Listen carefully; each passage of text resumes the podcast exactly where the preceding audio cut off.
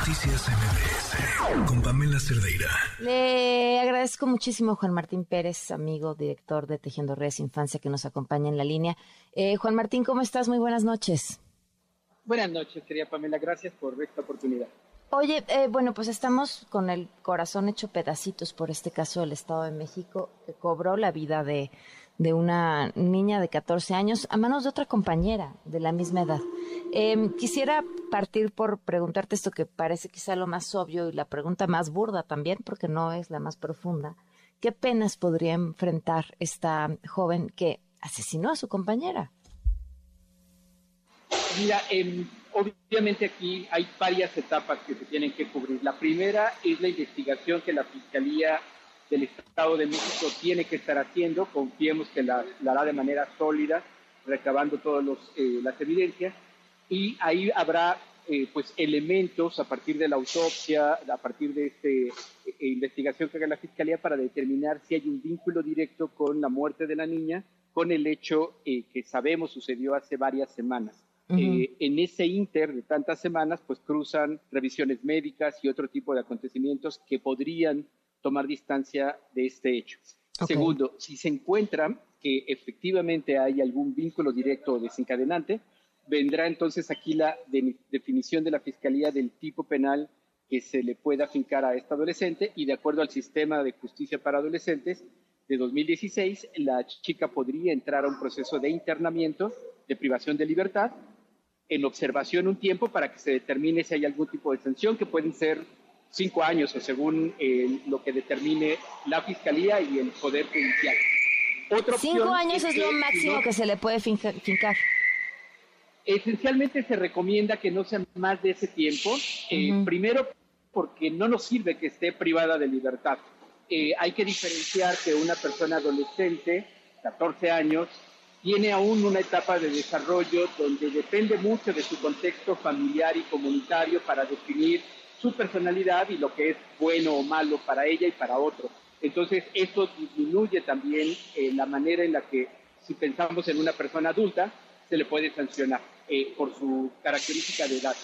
Eh, cuando se considera, por ejemplo, esto va a depender de la Fiscalía y del Poder Judicial, que no representa un riesgo para ella, para otros, que no tiene una, un vínculo directo con la muerte de esta adolescente, puede tener un tratamiento en externación, porque claramente hay evidencia de la agresión eh, de posibles lesiones, y ese tratamiento en externación puede significar tratamiento psicológico, psiquiátrico, que no salga de su estado, que no salga del país, eh, que tenga ciertas actividades eh, supervisadas, porque el objetivo es que la niña no repita esas prácticas con nadie más, ni con ella.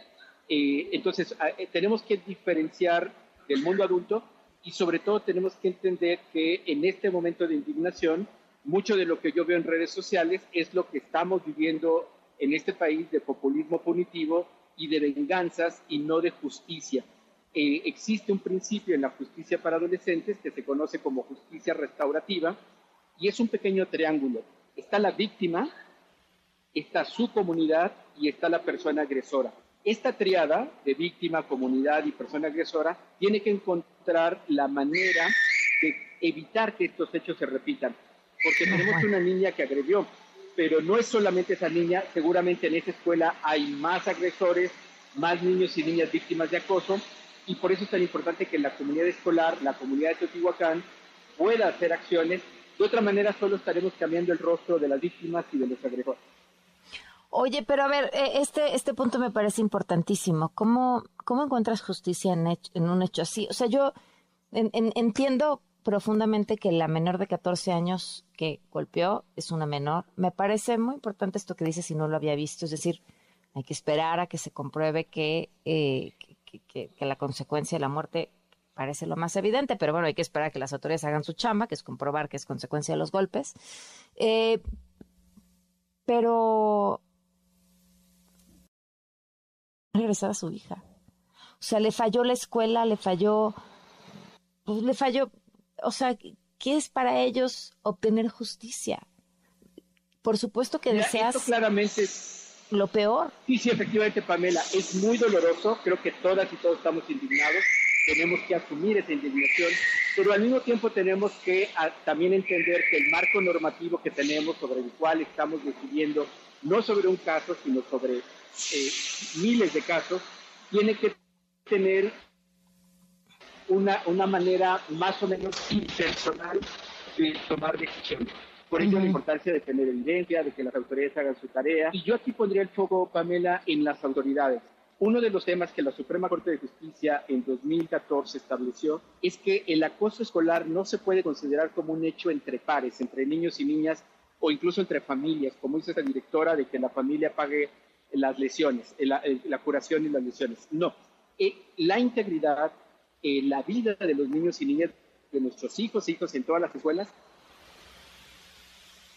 depende de las autoridades escolares. Son ellas y ellos los responsables. También esto puede significar sanciones administrativas o penales por la omisión, por la negligencia o la complicidad, según la fiscalía, como estamos diciendo, tiene que hacer su chamba, porque de otra manera, reitero, solamente estaremos cambiando el rostro y las víctimas seguirán.